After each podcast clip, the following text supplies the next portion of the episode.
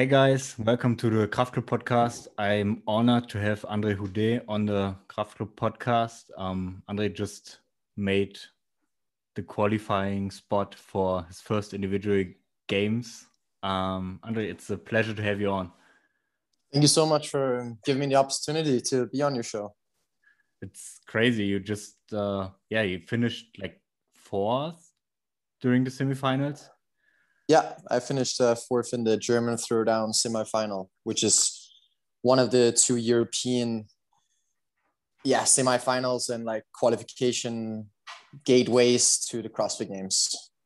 So, um, yeah, this year we got some virtual competitions. Um, mm-hmm.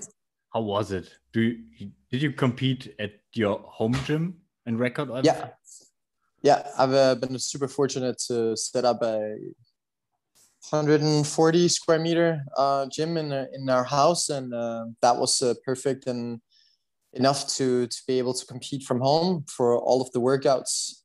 And uh, yeah, I mean it's not the same as being live at, at a live event, and of course uh, I miss that. But I'm just thankful that due to you know all the things happening in the world that we're still able to compete and there was still you know a season and we're still able to hopefully make it to madison now with the with the restrictions and everything. So yeah i mean online wasn't the same but it was uh, definitely as good as it could be.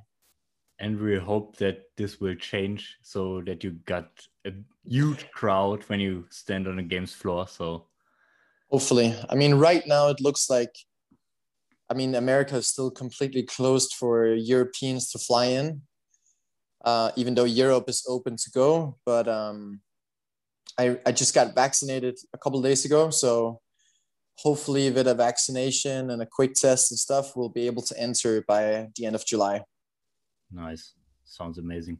Um, Andre, um, I guess because you're, yeah, you're quite known within the, all of the competitors, but maybe not within the ordinary CrossFitter, um, mm. like to introduce yourself and your way because I find this quite fascin- fascinating. Yeah. Um, yeah, I started CrossFit back in 2014 where I tried it for the first time. I've been just playing American football for the most for the majority of my youth, and we had a very good CrossFitter named Frederik Aegidius on the team, who was like he's five years older than me or something like that, and he was a little bit leading. Uh, he was doing super well, and you know he'd been to the games a few times. And in our off season in American football, we started getting introduced to CrossFit to prepare ourselves for the season. And um, yeah, I just really fell in love with it. And I also was at this stage where you know you're 21 and a lot of your friends are stopping, you know, playing football and whatever might sport it might be because they rather want to, you know, drink and party and stuff like that. And I just wasn't done with sports and and I wanted to continue, but there just wasn't the the seriousness and the professionalism that I wanted. And when I discovered CrossFit, I realized that I could pursue a athletic career through a sport where I could be individual, where I didn't need to depend on, you know, 40 other players and and all that kind of stuff. So so I was really intrigued by it, and I always loved training, so it felt quite natural to to enter that. And um, yeah, and since then I, I just set pretty big goals from from day one, and I was very fortunate to you know over the past years to have some some great coaches and mentors who who've been able to guide me and help me and and uh, yeah in 2018 three four years later i qualified for regionals which was my first like big benchmark that I that I dreamed of hitting. And the natural next goal was the next dream was to qualify for the CrossFit Games, which is recently, in just a few days, been uh, been confirmed that that has happened. So um, so I'm I'm super happy about that. Yeah. Crazy. You went through different countries within your career, um, not even mm. for competing, but also living wise. Um, yeah. Where have you been? I um when I was younger, I lived I've lived in the States for one year. I've lived in Paris for one year. I've lived in Dubai for three years, and then I've lived the majority of my life in, in Copenhagen, Denmark. So when I started CrossFit, I was starting in Denmark in Copenhagen, and then after about years time, I decided that I wanted to pursue a coaching career. Um, so instead of pursuing a business degree at the university, I decided I wanted to coach instead and also focus on my athletic career. But as at that time in Denmark, it wasn't very respected and very, it was a little bit looked down upon that kind of education and that kind of um, work. And, um, and I wanted to, to be in a place where coaching was respected and, and, um, and when I moved to Paris, I, um, because I'm half French also, oh. I started um, helping out in the CrossFit gym called CrossFit Louvre in Paris, which is a very successful business and yeah, a lot of great coaches and and they inspired me uh, to wanting to really pursue the, the coaching career because I all of a sudden saw a lot of uh, grown-ups, a lot of people a lot older than me being coaches as a professional uh, métier and uh, and work and and uh, yeah, that kind of opened my eyes to that was going to be possible. You know, coaching until you're you know yeah until you retire basically. So I lived there. They gave me some opportunity to work there as well, and I could still train and you know keep evolving. And after years time, I decided I wanted to go back to Denmark. I had been lucky to meet an amazing woman, my my fiance there, who's uh, who's actually German but lived in France for the most of her life and we moved back to Copenhagen. We start coaching, still training a lot, um, but there still wasn't that.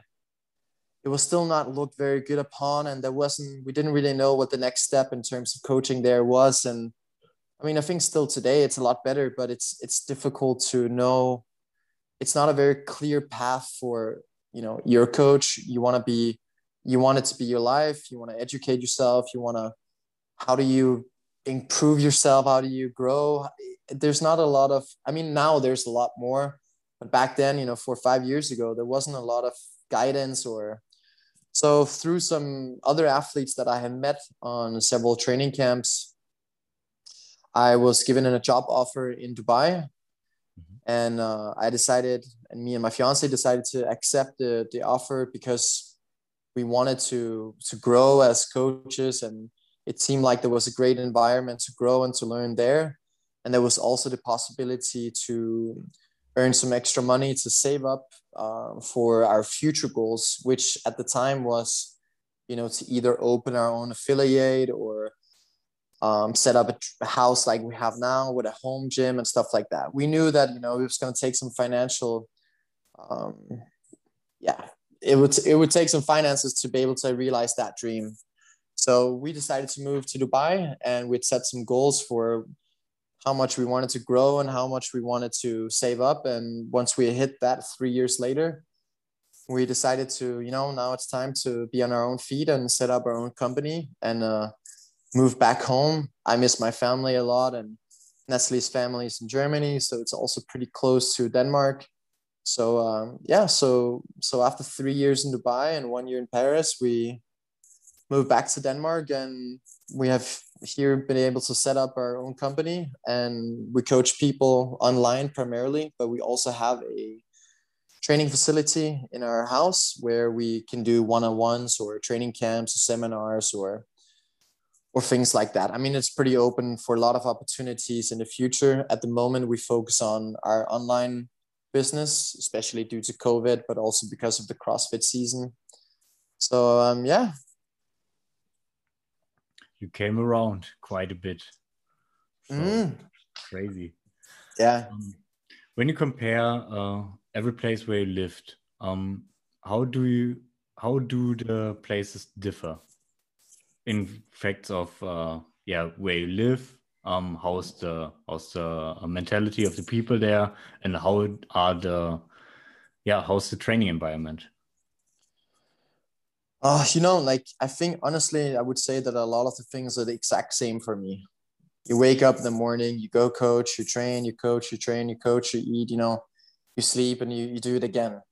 One place is a bit warmer, one place is a bit colder, and it's it's not that big of a difference to me. Like it's obviously different cultures, different places, it can be different people, but I think in the end of the day, CrossFit gyms around the world is is quite similar. It attracts the the same kind of people who wants to get better at life and get healthier and seek community and seek some guidance and seeks to be part of something bigger than than themselves perhaps. And so i feel like it's been very much the same just some different languages and some different nationalities but the mindset and the people and has been very similar. I think the environment has changed like has been different from a work standpoint um, where i used to work in paris was very serious. Dubai was also very serious workplace.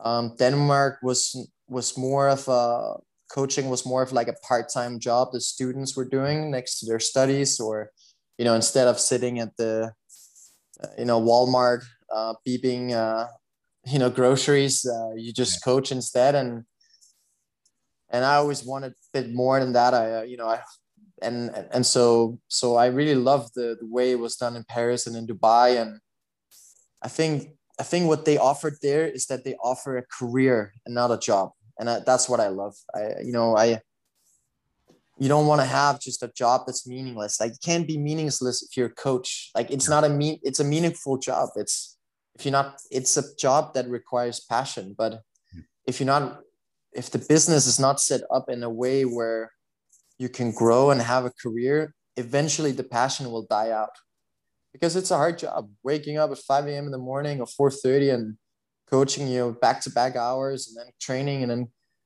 you know and then coaching late in the evening and then keep doing it every day and maybe not to the greatest salary then you know eventually yeah, the passion will die if, if there's no step up the ladder. You and the ladder can be doesn't need to be upwards. It can also be sidewards. It can be, you know, getting other responsibilities inside the gym or something like that, or raising salary, or I don't know, some free courses or something that creates some incentives for you to keep pushing and keep bettering yourself. But but in Denmark that there hasn't been and I still don't know if I see a lot of that uh, being current, like that you can grow. And I, that's just something they nailed in Paris and in Dubai, which was, yeah, incredible to, to be part of. Yeah. So do you speak like four languages? No, no, no. I, I mean, I speak Danish, I speak English, I speak pretty okay French. Like, I'm not perfect in French. I understand a lot. I speak okay, but it's not you know, obviously I don't speak so much day to day, so it's it's a little bit rusty, but uh, but it, it's okay. Like I wouldn't be able to do a perfect podcast in French at all. Like I don't feel comfortable enough with that. And my parents used to my my dad is French. Both my parents only speak French together. My fiance speaks French, so there's definitely the opportunity. It's just my parents were so busy when we were kids that we weren't they didn't really speak much french to us so it was a bit tricky but um yeah so primarily three languages crazy yeah will uh, help you get through a lot of countries i guess. Um, yeah. when you look back at your athletic career where you started versus where you stand now um, what was the biggest learning?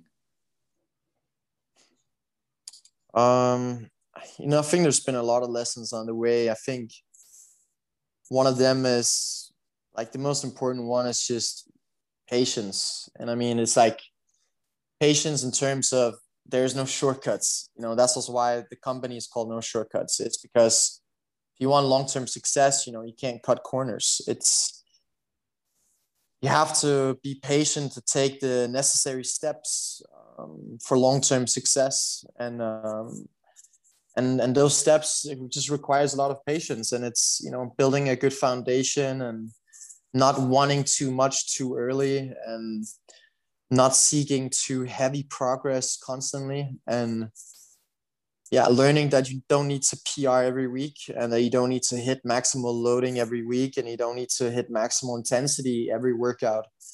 Um, and I, I think that was a big learning because in the beginning i was you know it's always you know the own it's you can't always blame the coach. It's also the athlete that's supposed you know that has responsibility. But i was just driven i was i was very driven and i was pushed a bit too far and i think this can happen to a lot of people and and so you you hit early injuries that you could have been avoided and you know big injuries they they sit for a long time. It takes a lot of time to to get rid of them. So i definitely think the biggest learning is just be patient and grow step by step and you know try to have a low ego. And yeah i've just really learned that that you don't need to hit the heavy loads every time to in order to increase the 1rms and you don't need to do 700 muscle ups every week to get better at muscle ups. And you know like yeah. So I, I think just you know no shortcuts just take your time and and um, yeah you can't cut corners if you want success. Yeah that's pretty cool.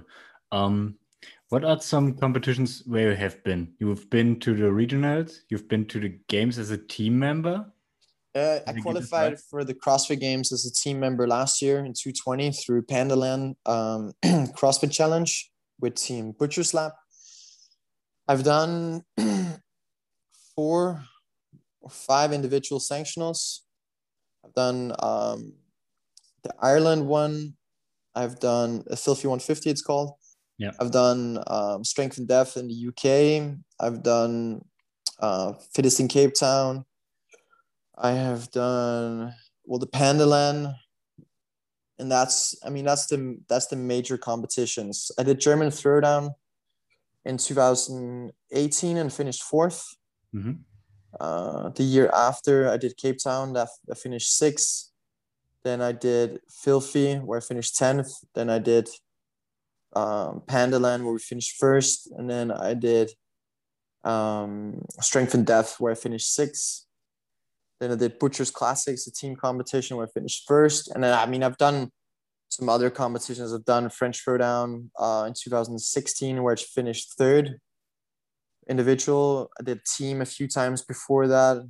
Um, yeah, so I've, I've been like, yeah, I don't know, maybe 10, 15 competitions, done some, some local competitions here in Denmark. And uh, yeah, um, so, so quite a few, but not crazy many. I, I tried to be quite selective for the competitions and yeah.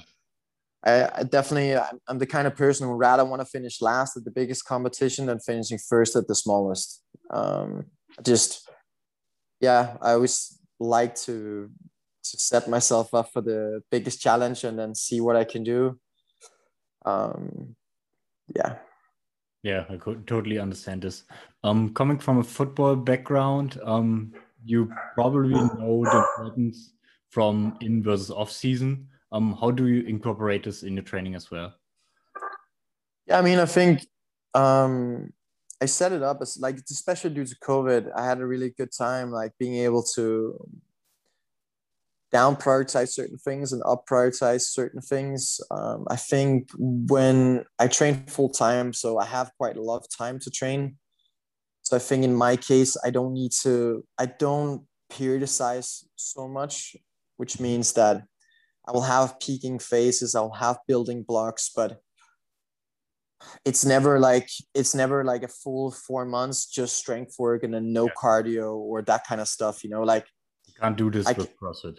No, I can have an extra emphasis on strength. You know, maybe I'll be doing four major strength sessions for three months, and then in the next three months I only do three. But it's maybe just same volume just spread on three days instead of four.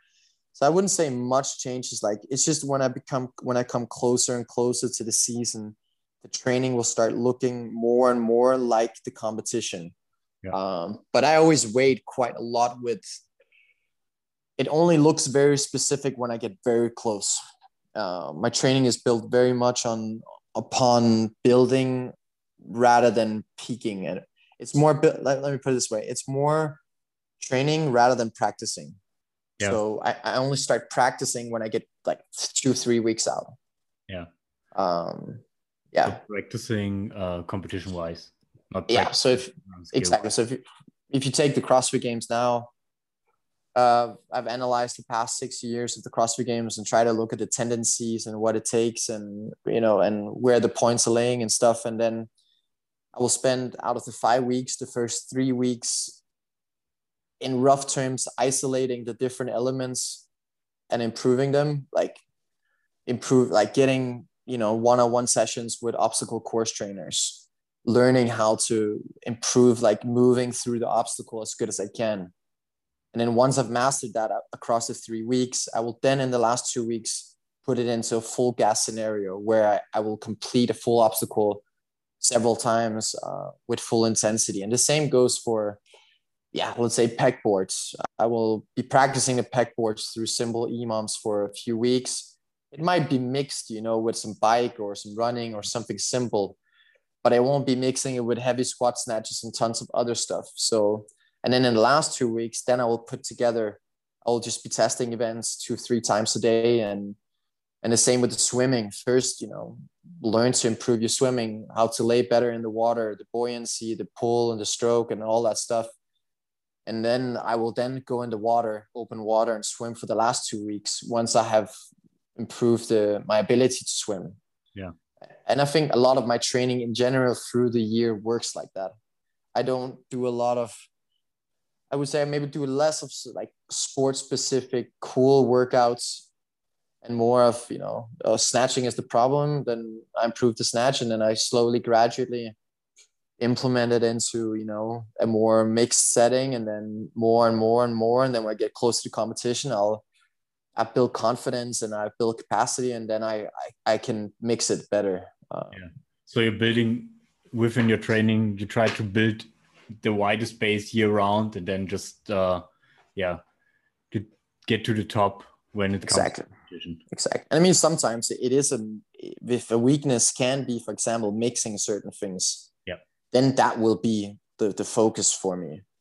Uh, you know, sometimes you're, let's say, you're an absolute beast at doing chest to bars and you're great with thrusters, but you, you can't mix them for some reason. Like, then that could be something I would try to develop for some time. Um, yeah.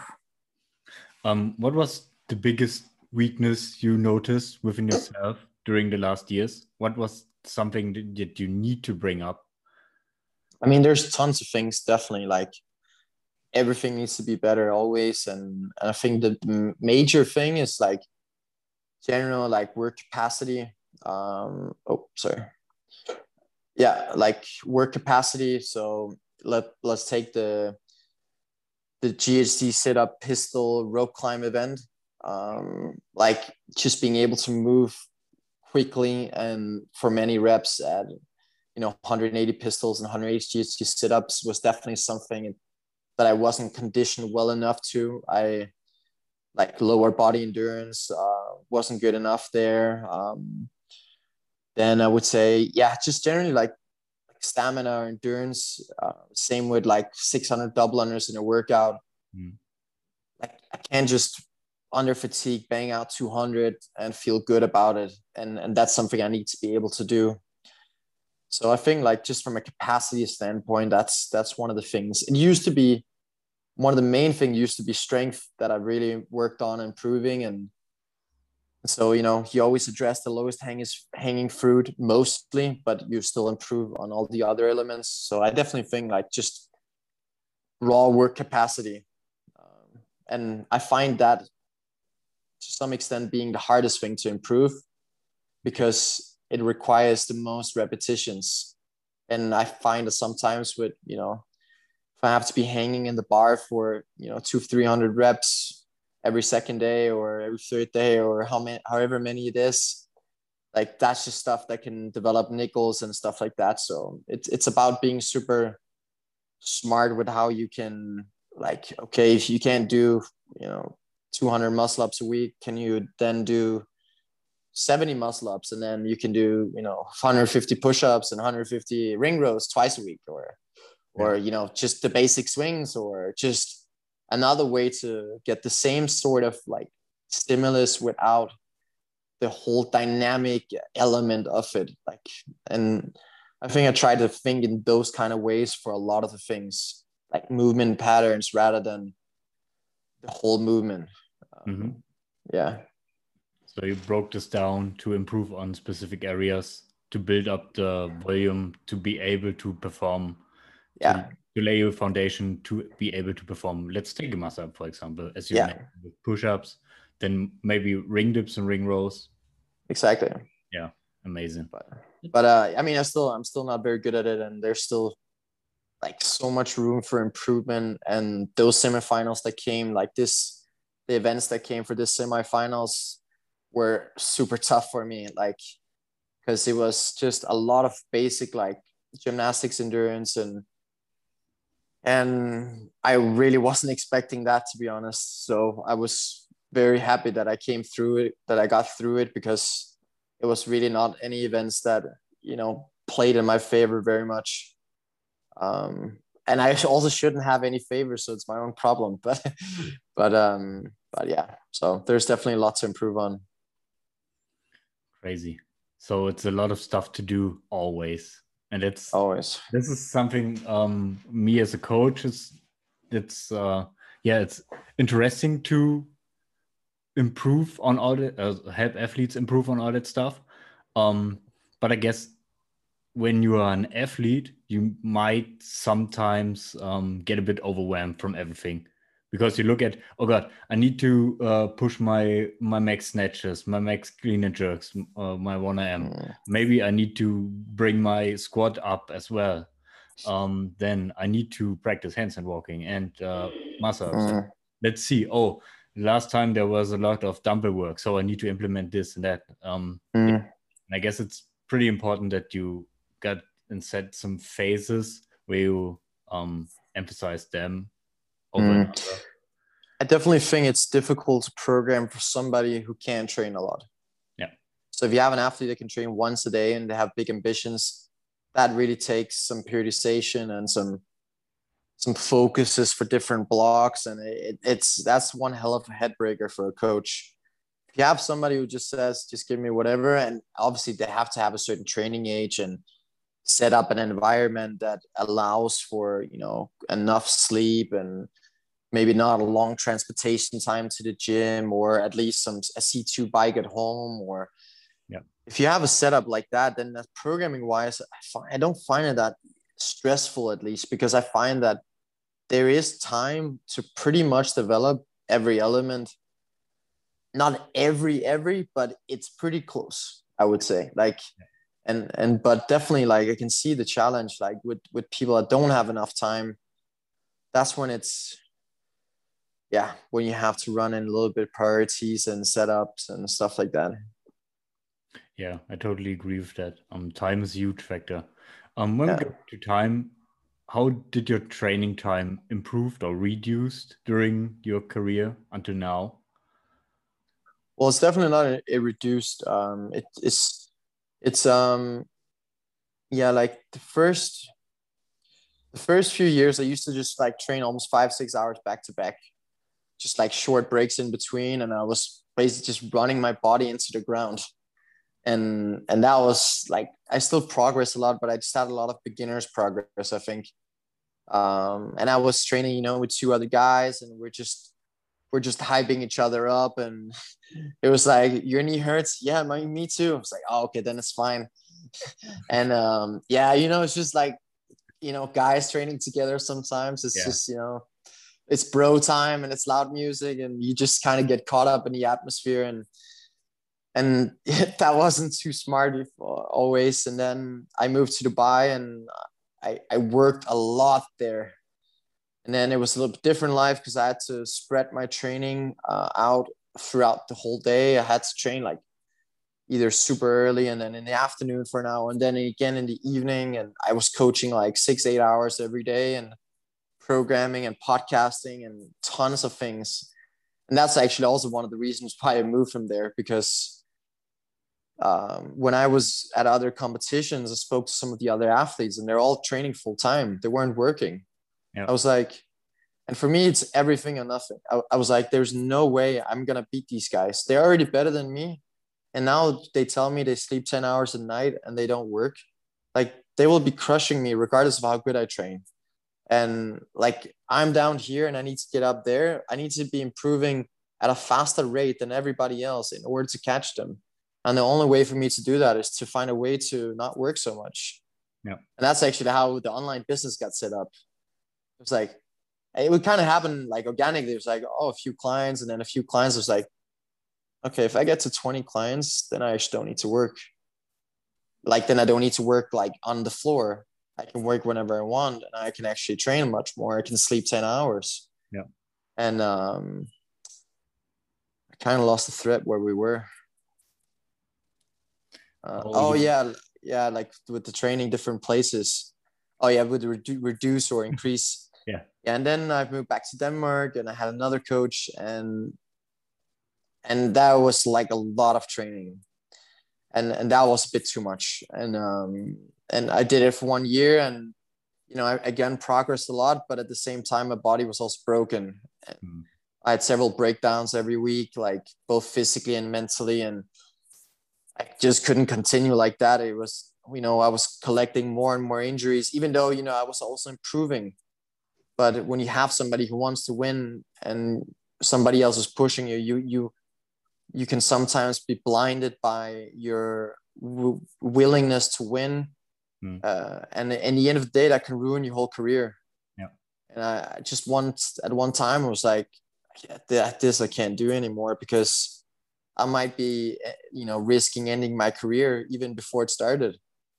And uh, and since that day i you know i started working for myself and with collecting you know knowledge from from the head coach of training think tank and the guy who runs red pill training and I used to be on JST when I first started and I wasn't prepared or and you know I've, I've done a few programs over the past six seven years and and uh, the past yeah one and a half year I've been coaching myself and I've really enjoyed that it comes with a lot of responsibility but it also comes with a lot of freedom in terms of um, you are only accountable for yourself yeah. And I like that feeling. If I fail, I fail. It's my fault.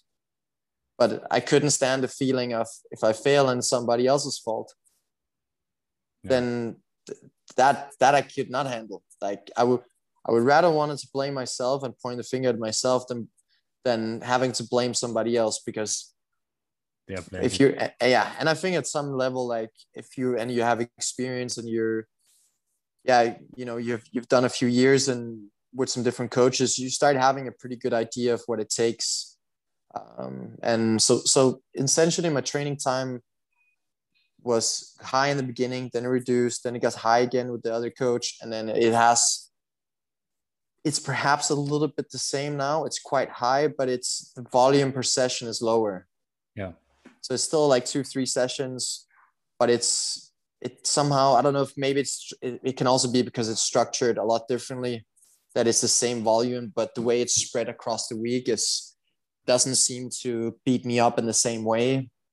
Um, so yeah, and I've, I mean, I've also I don't entirely coach myself. I bring in specialists for for strength. Uh, I have an incredible strength coach that has done amazing work for me, and uh, you should definitely get him on your podcast. He uh, he's been one of the biggest game changers for me, and I also have a triathlon coach um, who's helping me with the running and now with biking and swimming as well.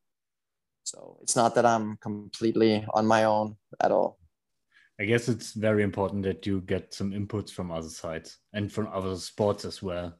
Um, even exactly. though CrossFit, because it's not anymore that the CrossFitter or the pro CrossFitter is a generalist. It's more like you are like a specialist in every aspect mm-hmm. of the sport. Yeah definitely like you can't make it alone. And like i still and especially because i focus so much on my athletic career i there's you know there always will be a million things that i don't know enough of or that i'm not clever enough you know to, to perhaps program optimally. I mean i always try to develop but obviously it's you know it's not always you have time to take 17 courses. And i mean so right now i think the best way for me to learn and develop is you know to go through it myself and hire people that are the best at what they do. Yeah. Um, and then putting it together is is what's tricky. But yeah. it uh, so far it's you know it's been working okay. Nice. It's amazing.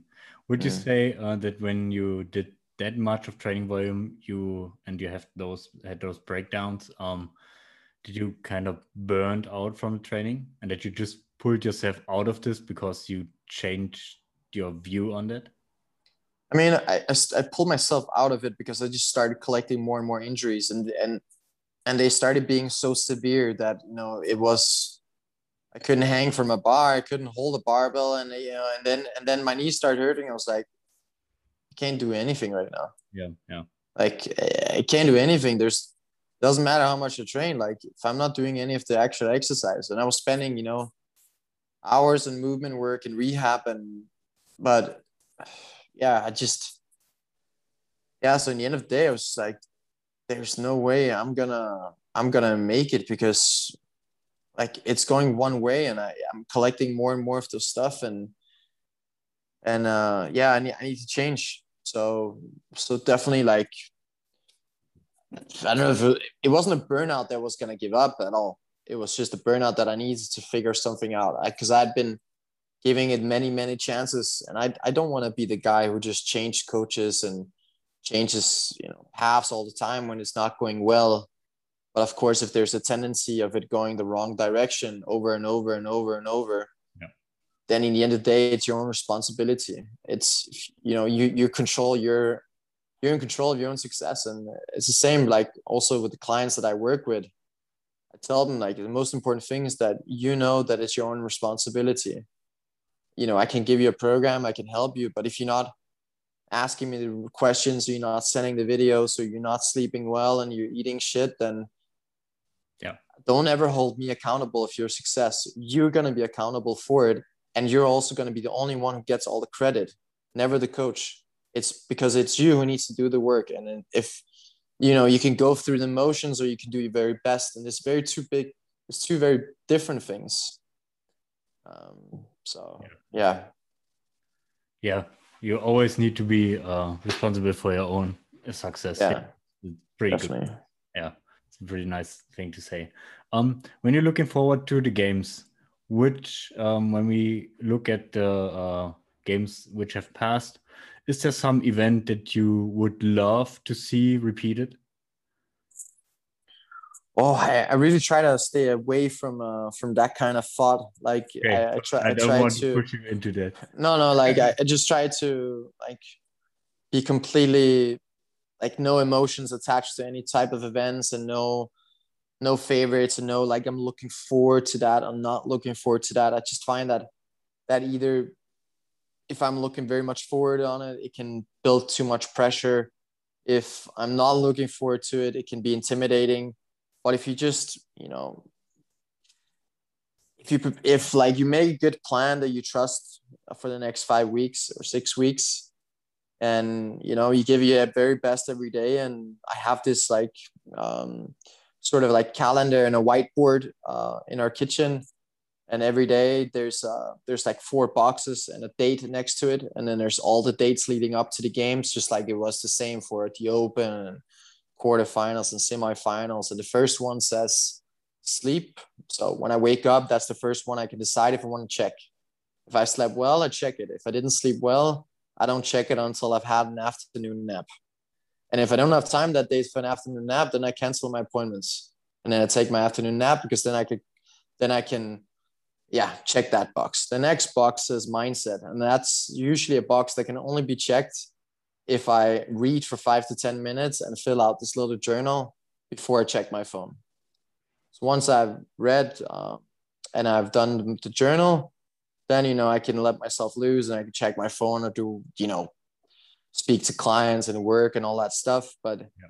then I can go check the mindset box. And then the third thing is uh, training so when I've done my last session of the day, I can go check that box. And then the fourth one is nutrition. And that one I can check before I go to bed because I'll be taking my last like supplements and, and stuff by the end of the day and preparing food for the next day. So once that is done, then I can check that. And, and that's the way I'm going to prepare. Uh, and if I check the boxes every day until the CrossFit games, then I can finish dead last and I will still be, you know, happy with the preparations and the efforts. Um, but I know if I don't check those boxes, I'm I'm gonna be nervous and I'm not gonna be feeling confident and yeah, yeah. So so that's like a ritual that that I have that yeah that just keeps me accountable because you can't you can't lie to yourself. Yeah, and it puts a lot of pressure also to make that board because it's uncomfortable. There's one, you know, there's gonna be that one day, the fourth day of the week, where you may be feeling a little bit down and sore, and you're gonna, you know, you're like, I'm not gonna fill out that damn journal because I'm just gonna write the same stuff I've been writing the last four years. And you know, like there, you sometimes just like I don't want to read five pages in this book. Like, stop it, you know, because you put restrictions on yourself. But yeah, it also just puts you like when you then overcome them, even those small challenges, you just you're more built for the next challenge. Yeah. And um, yeah, yeah. I find it pretty interesting uh, that you write affirmations like four years for four years, mm. journaling every every morning. Um, yeah.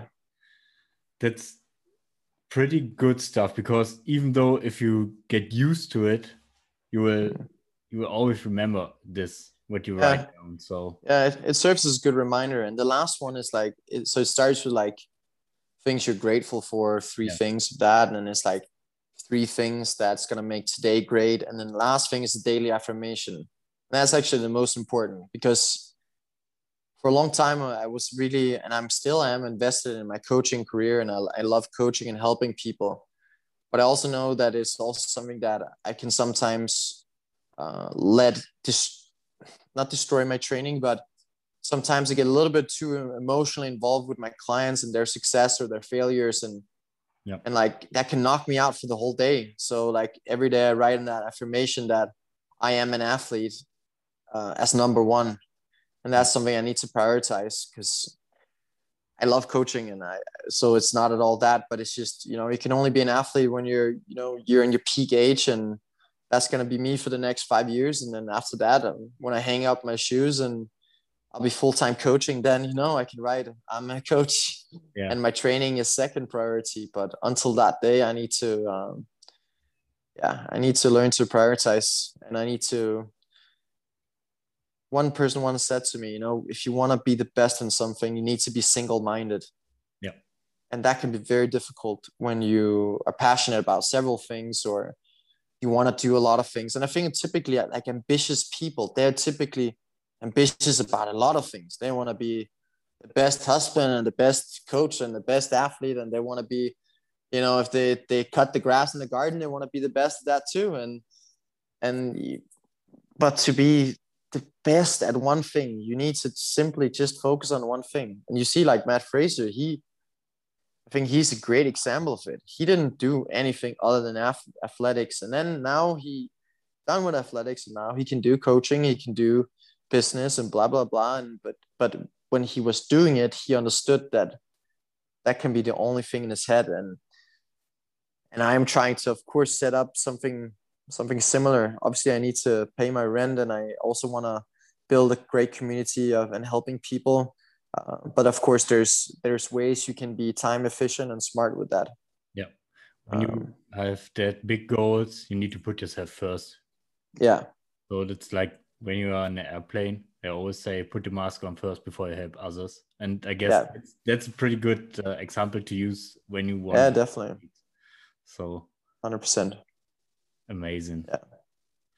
So um, uh, yeah how does your nutrition look like? I guess it's something that has been spoken about a lot during the past years, but uh, there might be some things um, that people find pretty interesting. Um, you're not going paleo or keto. Mm. Yeah, well, um, well, I've taken my, I've had a nutritionist for the past, yeah, almost four years. Um, I've been working a lot with pH nutrition, um, which has been great help for me. And I mean, I, I'm luckily quite simple to work with. You know, tell me what to do and I'll do it, and we don't need to. You don't need to keep me accountable for it because I'll, I'll I'll do the work and and uh, yeah, I um, oh sorry, no problem. And um, yeah, I'm actually I have a meeting with a new nutritionist that is locally based. Um, that I'm gonna give a try and have a meeting with and see if you know there are things that can be improved on, especially like game day nutrition and leading up to competition because there, there's a lot of obviously small things and and those small things I don't want to miss out on. And that there are a lot of things that you know I do leading up to competition and that I take all year and that specifically comes into play during, under, and after competition and and it plays a big role even if it's just 1% or half percent. You know it might be just 1% performance but it might be 10% mental. Um, you know when you're at the competition and you look around and maybe not everybody has their supplements you know ready and calculated their hydration drinks and their beetroot shots and their beta alanine and every single other thing so when you feel like you have those things covered better than others that that just gives you more confidence. And i'm not saying i do have it better covered at all because i don't know but i at least don't want to sit there at the competition looking around thinking oh man like what are these guys taking? Uh like what's that hydration tablet or or um, those kind of things. I just want to make sure that you know yeah there's not not one thing i could have done better um one of my the approaches to nutrition is that we only I only weigh my food for a day basically, and then I eyeball it from there. Obviously, I've been doing it for a long time, so I know that prox uh, like portion sizes, but I definitely would never, and I hate the approach of having to weigh and having very specific macros. Yeah, it's just it's just not an approach that I think is sustainable, and I think it creates more issues than it creates uh, you know results. And and i mean that that's my my opinion. And and you know everybody has a different but yeah. I also think you know you you hire a nutritionist and they smack you know some some some macro numbers in your face and you stress about putting into my fitness pal and then you know it's nine o'clock and you're minus 57 grams on fat and you're plus 20 grams in protein and you sit and have one cucumber and a and then you figure out if you can eat two pizza slices, you'll be balancing it out. And I yeah. just that you approach things in yeah. that, uh, no not working. Yeah, and it's you know it's so individual. Like how what's your metabolism like? What's like how can a nutritionist base it off your training? Like training looks different almost every day. Like yeah. I might be running 10k in the morning and I might be doing strength in the afternoon, and the other day I might be you know doing just you know three five minute full gas intervals and then doing crossfit in the night and and it will just look different every day. And so i, I follow one like I, I get the nutritionist to build meals for me that are so you have like three four options for each meal. Yeah. And if i get sick of those options i'll ask for some new ones. And you know, as long as they have the same uh, similar macros and similar like digestion times and digestive times and those kind of things then then it's fine.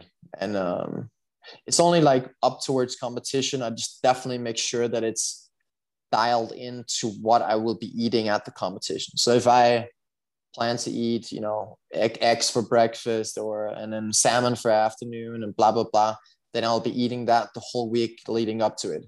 Yeah. Because i want to make sure that you know i think this might not be true, but this is a.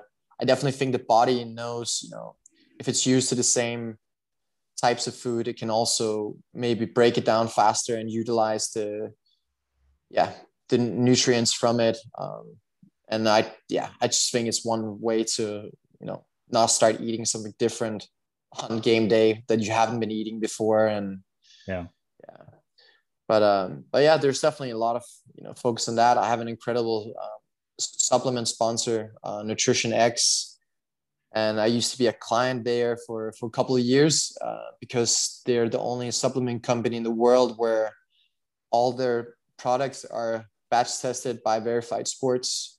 Oh. Uh, every single product, which means that yeah, it's basically impossible for illegal drugs to be traced in it, which we have seen with a lot of CrossFitters getting drug tested. Um, yeah. And I, I, I, honestly think a lot of them who got drug tested and taken, they had no clue that in their pre-work XY for sure other people that deliberately have taken something illegal, but you know, so after that scenario, I was like, my supplements have no like verified sports batches on them. So it's like from that day on, yeah. Like I will not, I don't care what it costs. I will only be taking these supplements. So I definitely recommend if like if you're a pro athlete or you're you know you know you'll be going to the big competitions to to use Nutrition X because they also work with like several pro Superliga uh, and, um, Premier League soccer teams and several pro athletes across different sports, and they specialize in delivering products for athletes that can get drug tested and and obviously their formulas are also extremely well done because the guy who owns it is a professor at a university specializing in like supplements and nutrition. So a lot of like they, they're setting up a lot of really cool things and yeah. So even though they're my sponsor now i was like a client for two years and it only just hit me after two years. I'm like maybe they would want to work with me yeah. Um, so it's a complete genuine and really nice uh, um, yeah partnership that i have with them. Amazing.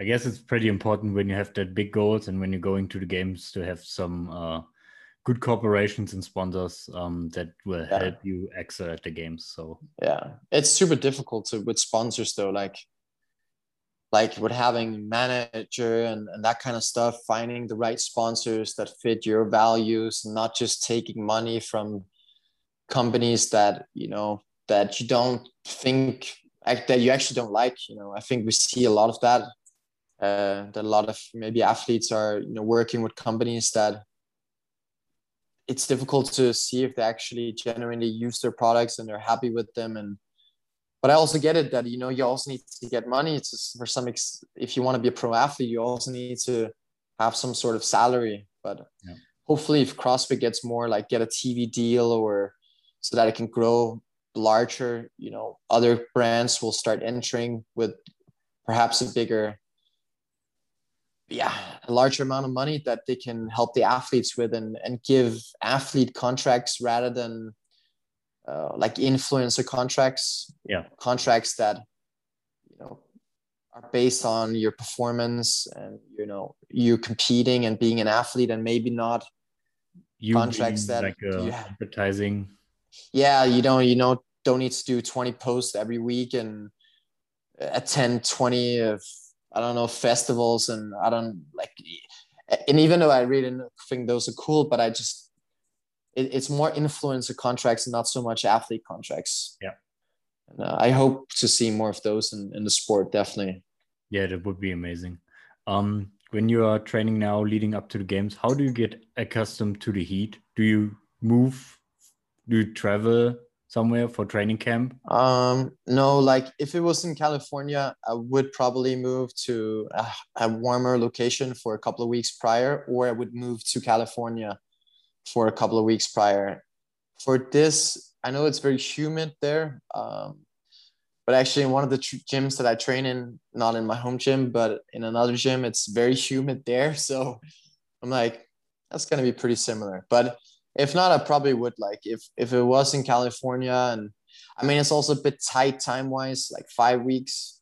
So I would probably just go to the actual location and not like let's say not to Spain or yeah. Um, it would be better to just be at the location but in, in this case no. I, I, will just denmark is getting pretty warm at the moment so even though it's not the same amount of humidity but it'll be it'll be enough. Yeah and you can't control everything so. No, no not not everything unfortunately. Yeah what what are things uh, what are the yeah not mistakes but uh, what are some things that have gone incredibly wrong when you went to competitions? When you look back, did you have some some like a major fail? Um, at regionals, I had paid a lot of money to order food from a company, and when I received the food, I and it was like for every meal. Uh, I received the food, and the dates were